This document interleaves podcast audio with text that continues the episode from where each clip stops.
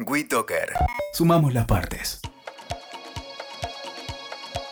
Hoy vamos a charlar de la diferencia entre ser inversor y ser consumidor. Yo creo que a todos nos entrenaron para ser consumidores. Incluso algunos somos muy eficientes en el manejo de nuestros gastos. Logramos optimizarlos, evitando quizás gastos superfluos o que están de más, aprovechamos quizás descuentos, promociones, incluso haciendo un uso inteligente de tarjetas de crédito. Bueno, puede ser que estemos aplicando todo tipo de estrategias para gestionarnos muy eficientes con nuestros gastos.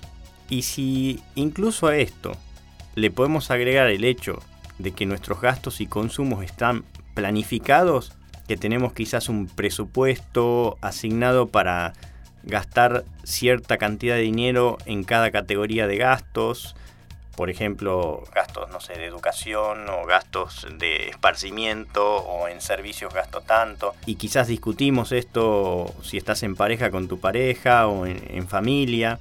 Entonces, si estás en ese lugar, que no es un lugar tan, tan habitual o tan frecuente, seguramente es como te digo, estás por arriba de la persona promedio en cuanto a desarrollo financiero se refiere. No es usual encontrar personas con la organización y la disciplina para sostener de modo consciente todas estas conductas en el tiempo.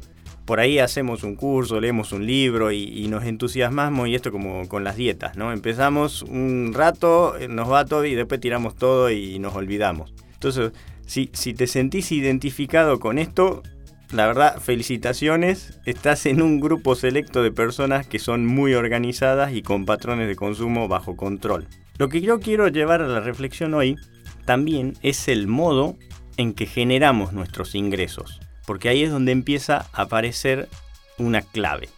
Lo habitual es que los mismos provengan mayormente de una actividad profesional o comercial, ya sea porque estás trabajando o en relación de dependencia o porque ejerces la profesión de modo independiente, autónomo, quizás porque tenés una actividad comercial, no sé, que diariamente llevas adelante.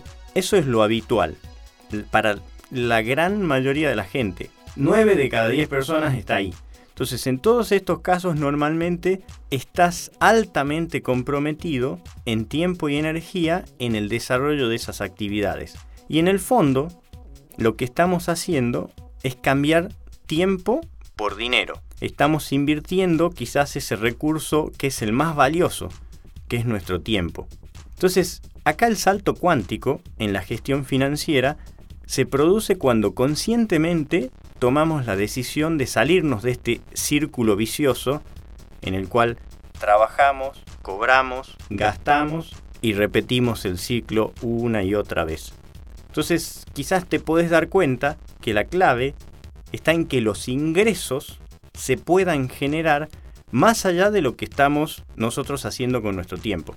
En ese momento nace esa posibilidad de ser inversor y pasas a lo que yo llamo el círculo virtuoso. Entonces, en ese círculo virtuoso vos logras que tu dinero empiece a trabajar para vos y no al revés. Entonces cambia el, juego.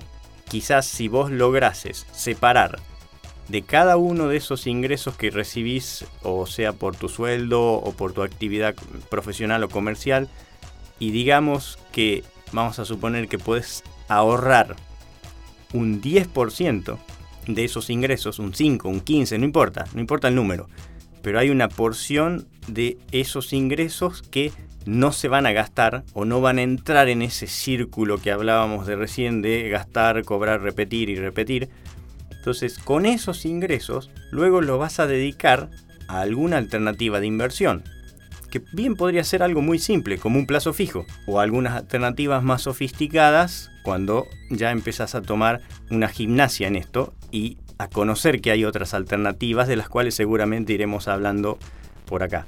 Entonces, cuando empezás a invertir esos ahorros, ese dinero que está invertido ya está generando más dinero, sin que vos tengas comprometido tu valioso tiempo en ese proceso.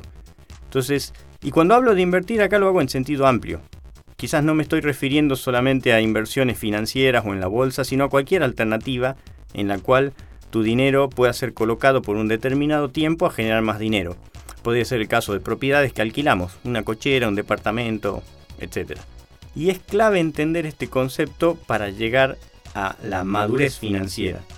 De hecho, yo creo que esta es la puerta de entrada a ese camino que nos lleva a la independencia o a la libertad financiera.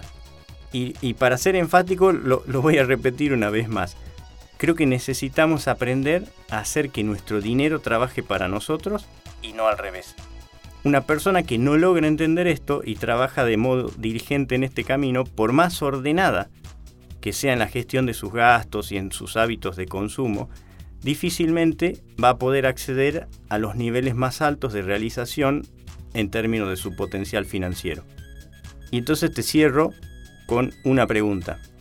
¿Se te ocurre alguna manera de pasar de consumir a invertir hoy en tu realidad personal? Nos vemos en la próxima. WeToker. Sumamos las partes.